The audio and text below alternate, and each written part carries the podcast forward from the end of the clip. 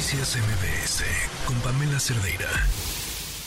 Hemos estado platicando acerca de lo que ha sucedido con el autotransporte en el Estado de México, este inicio de una especie de autodefensas del transporte, después llegaron a un acuerdo con las autoridades que llevan a hacer pues lo que les toca, su chamba, eh, cuidar por supuesto a quienes, a conductores, pero también a los usuarios, pero ha habido en la última semana hechos muy lamentables que han acabado con la vida de algunos conductores. Eh, Jafet Sainz, presidente nacional de la Alianza de Autotransportistas, ¿cómo estás? Buenas tardes. Hola Pamela, buenas tardes, un gusto saludarte. ¿En qué van?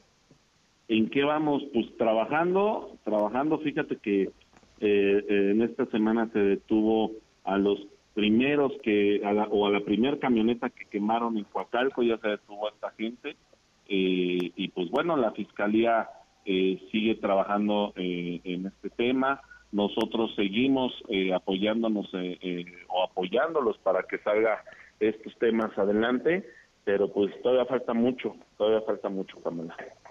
Oye, pero empezaron a trabajar juntos y pareciera que de cierta forma se recrudecieron los hechos, ¿no? La violencia.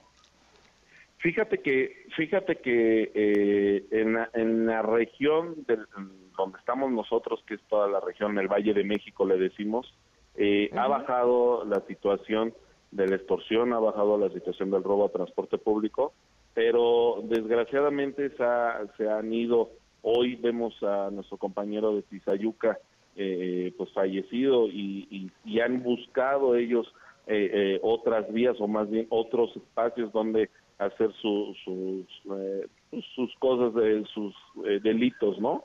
Entonces, eh, la situación todavía falta mucho, es como te digo, eh, sí no bajamos la guardia, sí estamos unidos, pero falta todavía unirnos más eh, pues para salir adelante con esto. Eh, ¿Están confiados entonces en los acuerdos que han llegado con las autoridades y si se dejaron, pusieron algún plazo para, para ver los resultados de este trabajo?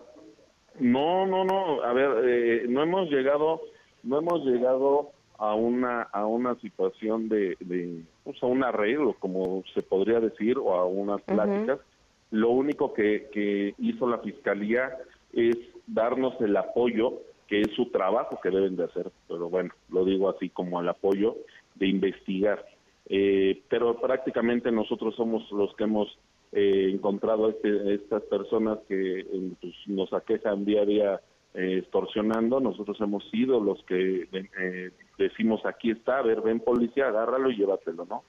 Eh, la, la, fiscalía es la única que se ha acercado, la policía del estado, los elementos, recordemos que los mandos esos prácticamente no nos apoyan en nada, pero los elementos de calle, los elementos de base son los que nos han estado apoyando en esta, en estas, pues en estos pues, eh, trabajos que hemos hecho nosotros, que recordar que no somos policías. Y la fiscalía, pues en investigación, en armar las carpetas, eh, las carpetas de investigación, en hacer bien su trabajo para que estas personas pues ya no salgan a delinquir. Híjole, pues sigamos al habla entonces, Jafet, y te agradezco mucho que nos mantengas al tanto de, de este proceso que además afecta a tantas personas. A muchísimos, muchísimos. Y muchas gracias, Pamela, y a tus órdenes. Gracias, muy buenas tardes. Noticias MBS con Pamela Cerdeira.